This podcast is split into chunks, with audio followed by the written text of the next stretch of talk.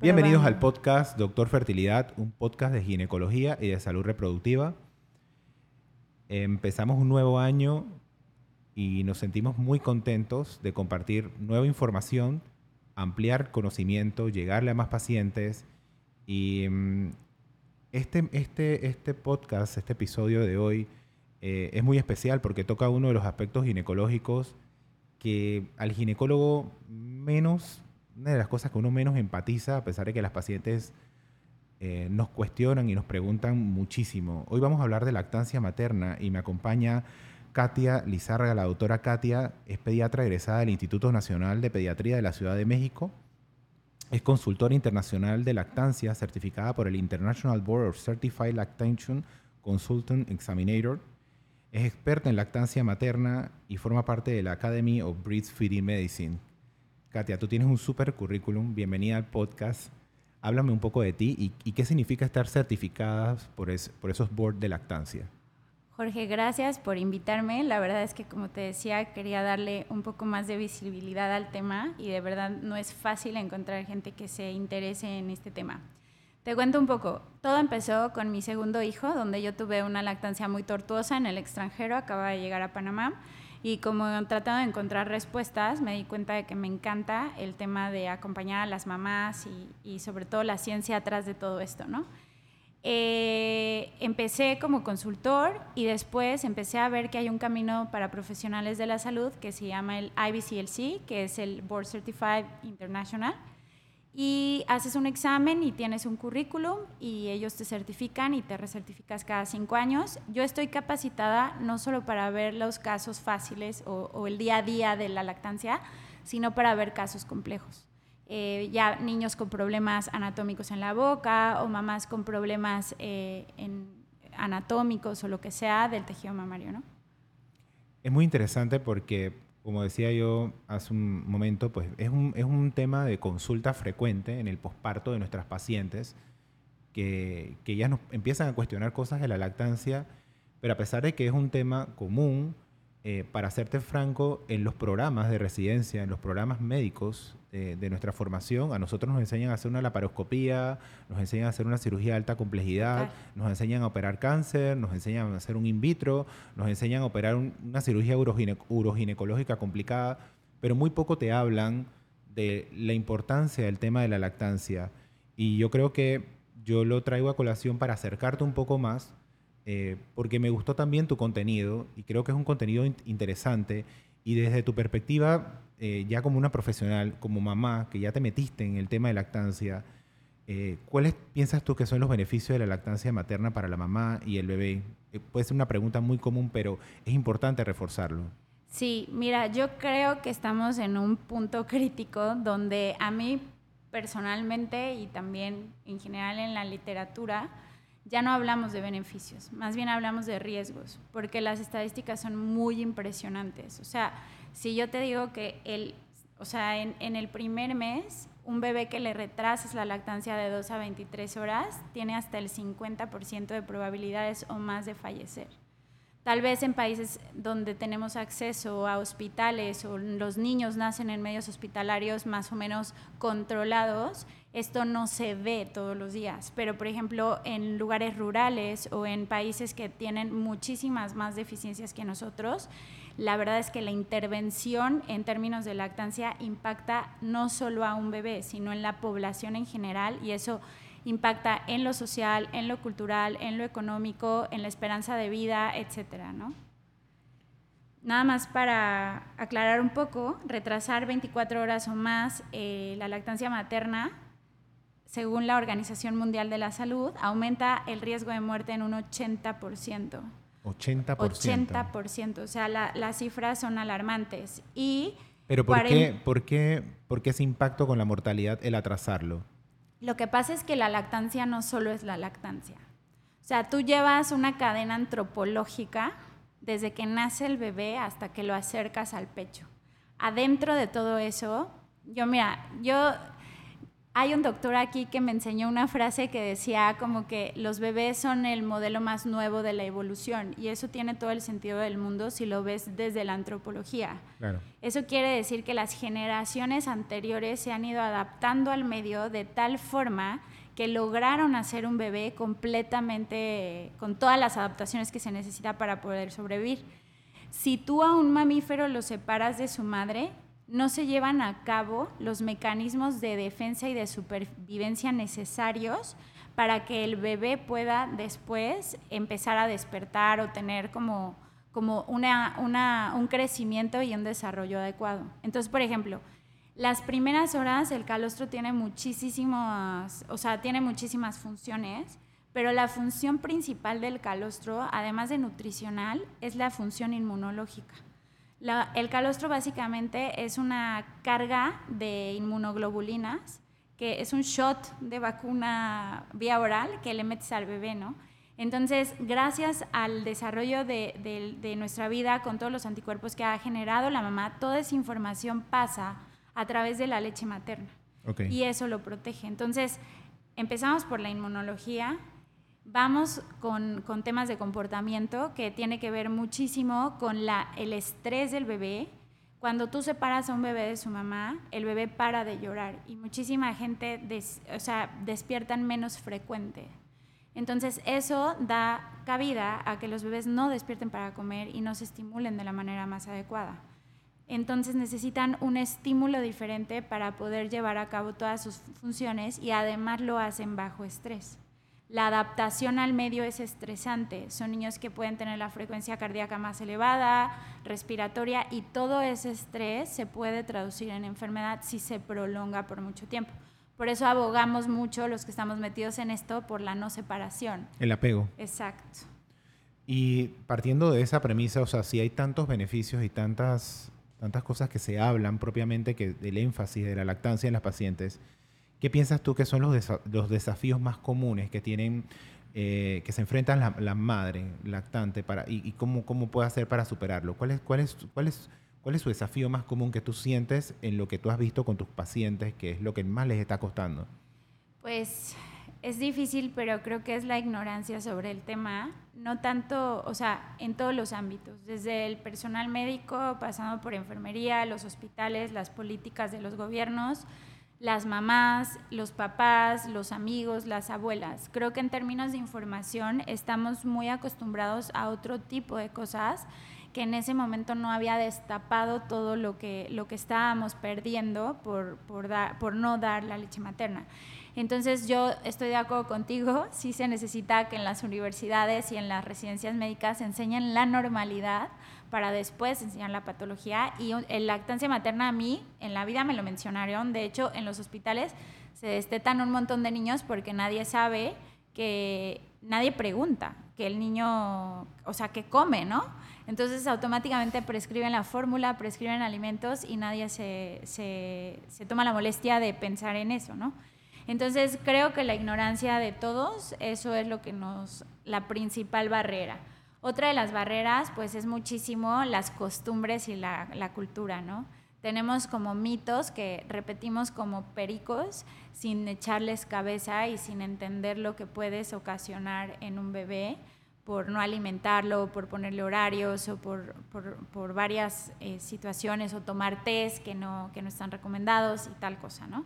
Entonces creo que todo va en el mismo tema como de falta, falta información, faltan ganas de hacerlo, falta que la gente se le, se le enamore también del tema y sobre todo también falta dejar de sexualizar el pecho, porque desde antes de que nazcas ya, o sea, niña, pecho, vagina, sexualizado, ¿no? Entonces, el hipersexualizar la lactancia o el hipersexualizar a la mujer conlleva a ¿Por qué percibes tú que se hipersexualiza? Pues es un negocio. De hecho, si tú te metes a, cuando hay, hay mucha historia atrás de esto, donde justamente cuando se empieza a hacer la revolución industrial y todo este tema, se empieza a ver que el sexo vende.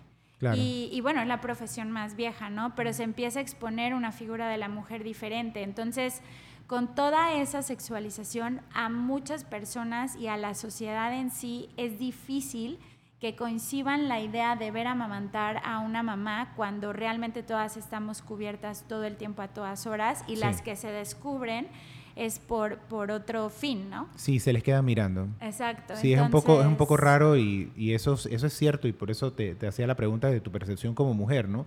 Si tú vas a, una, un mall y ves una, a, una, alguien que se descubre el pecho, es, es inusual. Exacto. Y es inusual que se le quedan viendo. Eh, como cuando debe ser algo de lo, de lo más natural porque, porque es algo de la intimidad de mamá con el hijo. Exacto. Pero no, no, no se aprecia de esa forma y se ve, la gente lo ve como, como algo raro. Sí, y, y, inclusive y la hacen sentir raro. Y la hacen sí. sentir rara también. Exacto. Eh, de hecho, dato curioso, si hay, hay también varias, hay un estudio que a mí me encanta de los ochentas, de una gorila, me parece que era, que estaba en cautiverio y tuvo un bebé. Y la gorila no sabía cómo amamantar. Entonces tuvieron que llevar humanas amamantando para mostrarle a la gorila y que imitara la conducta. Wow. Lo que te quiero decir con esto es que es Wow. tan inusual verlo que por Wow. eso yo tengo trabajo, porque en verdad no estamos aprendiendo la conducta de generación en generación. Wow. Muy interesante. Sabes que también, ahora que tocabas los temas de los mitos, que sí, siempre hay muchos mitos, que si comes esto y que esto le va a dar gases a los bebés porque el bebé tiene gases, entonces lo que comiste y te tomaste esa soda, entonces se le empezaste a dar gases a tu bebé. Sabes que hay un montón de mitos así.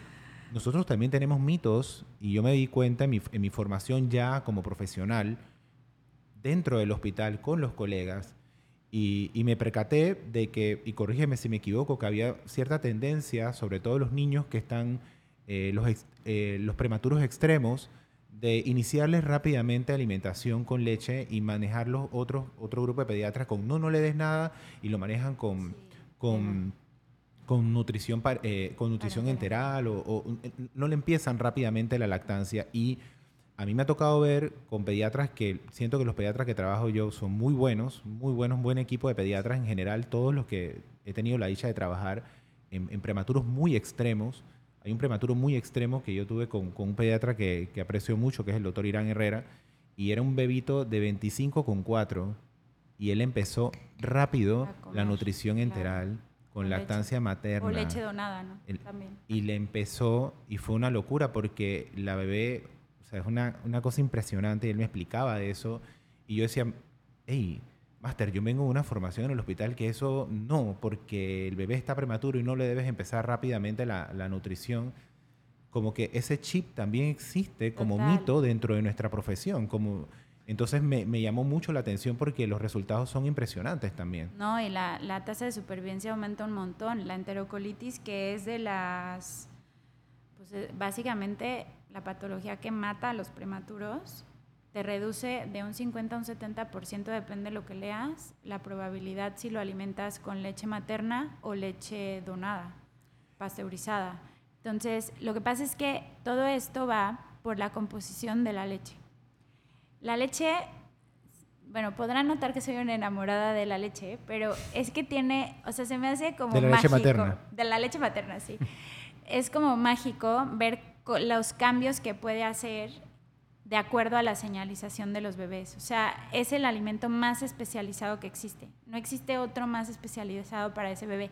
Entonces, las compo la composición que puede tener, inclusive se habla de, uno de los beneficios es la, el riesgo de leucemia, ¿no? Han descubierto el complejo Hamlet.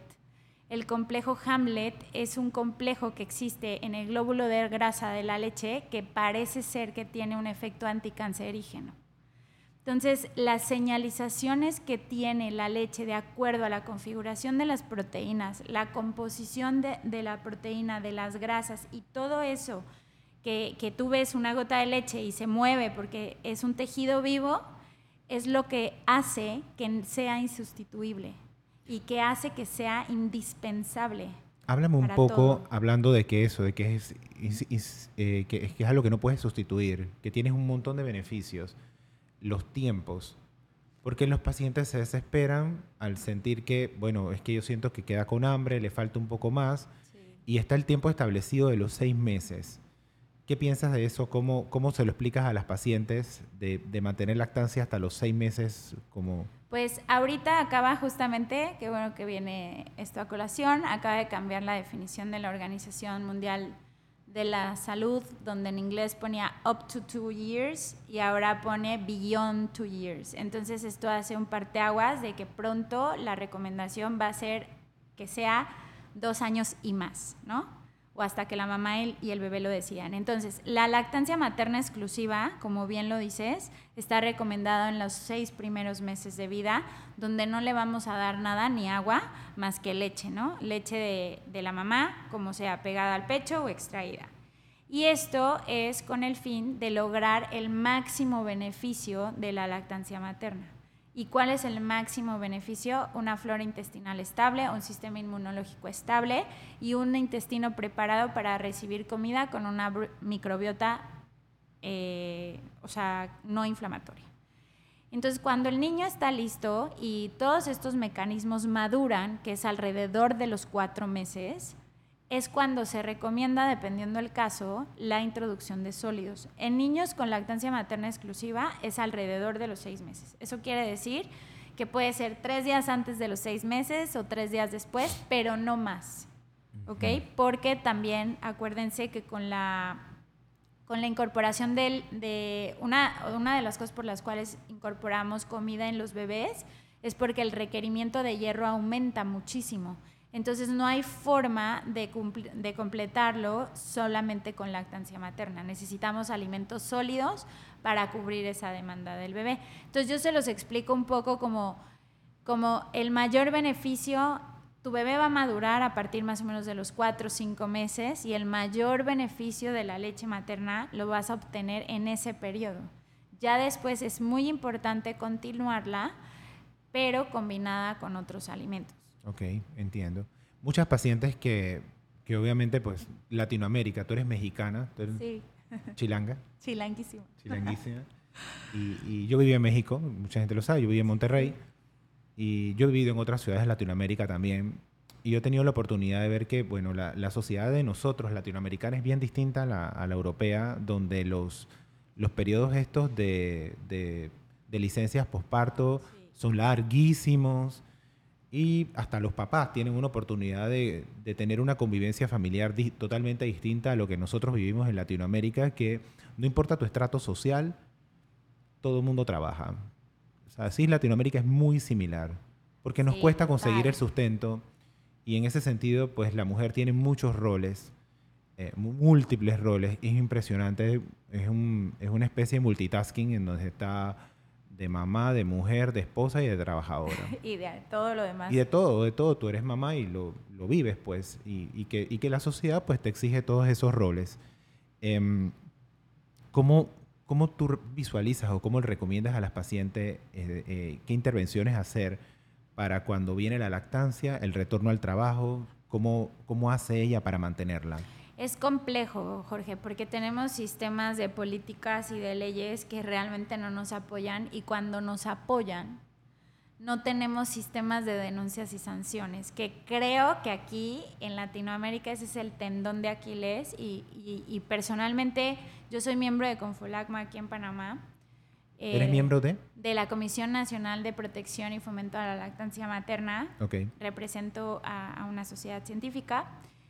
Y te puedo decir que el problema es ese, que no tenemos regulación, no tenemos un sistema de, sanciones ni de denuncia. Entonces la gente, por no perder su trabajo, se adapta a las condiciones que le da el trabajador y no hay nadie quien le exija a ese trabajador. Porque cuando la mujer va y denuncia, que por cierto aquí pueden denunciar en Mitradel de forma anónima, y de muchos medios, o sea, físicamente, por teléfono, por WhatsApp, llevando una carta, o sea, como hay muchísimas eh, formas para denunciar que no hay espacios o se está violando la ley, porque aquí en Panamá, y es importante recalcarlo, tenemos un año de licencia de lactancia. Los primeros seis meses se puede amamantar o extraer la leche en periodos eh, tienes una hora de lactancia, pero es muy importante que se use por periodos porque la lactancia lo que queremos es mantenerla, no entrar una hora tarde y una hora después porque esa es una usanza muy común, pero no funciona para mantener la, lactancia. Entonces, eh, la verdad es que no hay un sistema de denuncia y sanción, entonces el trabajador tiene que bailar al son del empleador y nadie quiere perder su trabajo ahorita, entonces prefieren perder la lactancia claro. a perder su trabajo. Otra de las cosas es que no hay apoyo eh, de colega. O sea, hay veces que a mí me llegan las mamás que son como de empresas y tal, y su alrededor, o sea, sus colegas que están en los cubículos de al lado así, sienten que ella viene de un descanso. Entonces las presionan mucho. En los hospitales me han tocado enfermeras que me dicen, doctora, me pusieron todos los turnos nocturnos porque terminé mi licencia. ¿Y el gremio es de lo más malo. sí, entonces... Ese gremio es de lo más malo. Tú ves las cosas más horribles entre ellas. Sí, es y, entre, y, lo más triste es que son mujeres. Sí. Mujeres que se la hacen a otra mujer. Exacto. Entonces creo que va mucho en, en que como sociedad y como país y como, y como todo Latinoamérica no hemos encontrado el punto donde realmente le veamos la cara de positiva a la moneda.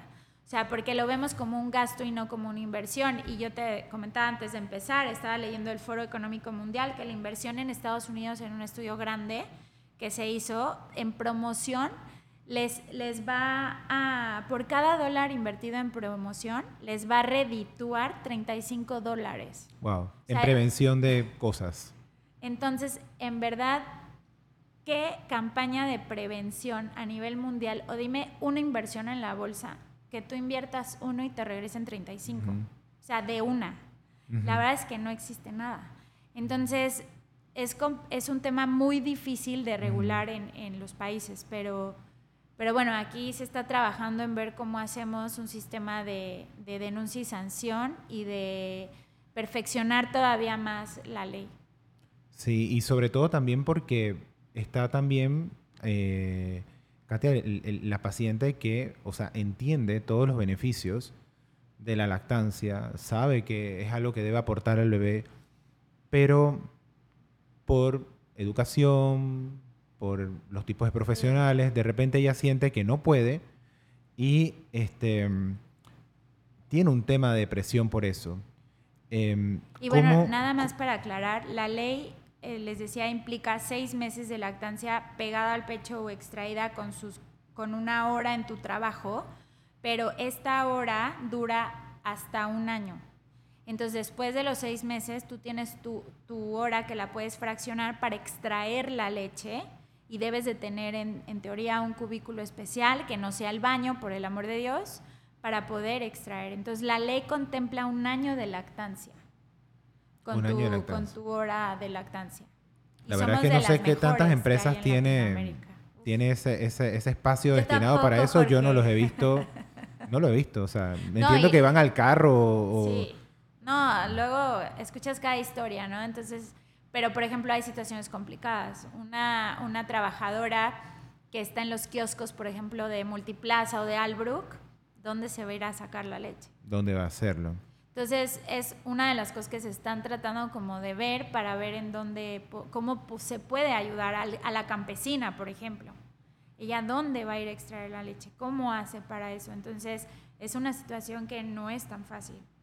no, y sobre todo porque está todo este tema, como lo, que te quería comentar hace un rato, que tenemos todo este tema de emociones involucradas, eh, sensaciones, porque de repente entiendes los beneficios, pero no lo puedes hacer, o de repente no te sale. ¿Qué tan importante es el apoyo psicológico con estas pacientes, con tus pacientes? ¿Cómo, cómo lo visualizas? Fundamental. O sea, la lactancia, tan fácil se las pongo, para que salga la leche necesitamos oxitocina y el estrés puede bloquear la oxitocina. Entonces, al final del día es que si la mamá no tiene una red de apoyo y está sola, en pie de guerra, luchando, porque así están, luchando por su lactancia, imagínense cómo va a estar ella y cómo va a estar ese bebé. Hay niveles de cortisol en, leche materna medidos y sí hay situaciones donde son más elevados. Entonces, también tenemos que pensar en, que cada vez que tú inviertes en una mamá, estás invirtiendo en un bebé. Y ese bebé puede ser tu próximo presidente o puede ser el que va a descubrir algo, ¿no? O sea, con ese potencial tenemos que ver a los a cada bebé que nace. Es muy interesante. Y tú, como, como mexicana que llegaste a Panamá, que has visto todo el tema, cómo se mueve, que tienes experiencia desde organizaciones mundiales que se están enfocando en el tema por toda la importancia que tú has comentado. ¿Cómo, cómo nos ves a nosotros en base a, por ejemplo, institucionalmente, a nivel privado, eh, el tema de los bancos de leche? ¿Cómo, cómo, está, ¿Cómo ves a Panamá actualmente? Mira, yo sé que para todo el mundo va a sonar raro, pero tenemos muchas deficiencias, pero no estamos tan mal. Hay cosas que han mejorado desde que yo empecé hasta ahora. La gente está mucho más sensibilizada. Ya empiezas a escuchar que en los lugares de trabajo, porque hay tres embarazadas al mismo tiempo, a la de recursos humanos, porque tuvo a su bebé y se le hizo un ocho con eso, les crea un cubículo de lactancia no patrocinado. Y, y, en verdad eso es un avance enorme. Yo fui al lactario de Terpel, o sea... Terpel. Terpel. La de gasolina. De gasolina. o sea, tienen, de verdad, es una empresa que a mí me dejó con el ojo cuadrado, no me pagan, no tengo conflicto de interés ni nada, solo fui a la visita.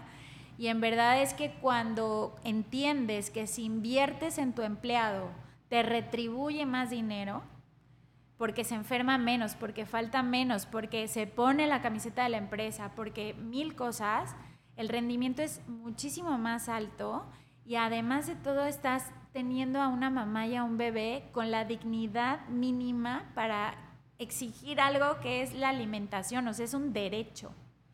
En México han avanzado mucho porque la lactancia materna es un derecho constitucional, sin embargo tenemos todavía algunas fallas por ahí, pero Panamá tiene una ley de lactancia de las mejores de Latinoamérica. En junio felicitaron a Panamá porque la ley es una ley completa. Nosotros desde Confulagma la veíamos como faltan muchas cosas y se tiene que afinar más y en eso trabajaremos, pero la verdad es que que sea de un año, es, es, o sea, que esté plasmada en papel, que sea de un año es la herramienta que necesitas tú, trabajador, para hacer cumplir tu derecho. Creo que lo que haría falta sería difundir un poco más la ley. Porque y sobre todo hacer un sistema de sanciones. Porque está la ley, pero no hay sanciones. No hay algo punitivo y no hay una concientización acerca de de, lo que, la importancia. Y antes de entrar en sanciones es como más lo que dices, difundir, convencer, invitar y dar a conocer, porque cuando, cuando yo te, por ejemplo, yo vi tu cara y y vi la cara de la chica que está acá, cuando les dije 80% de los niños se mueren si les retrasas la...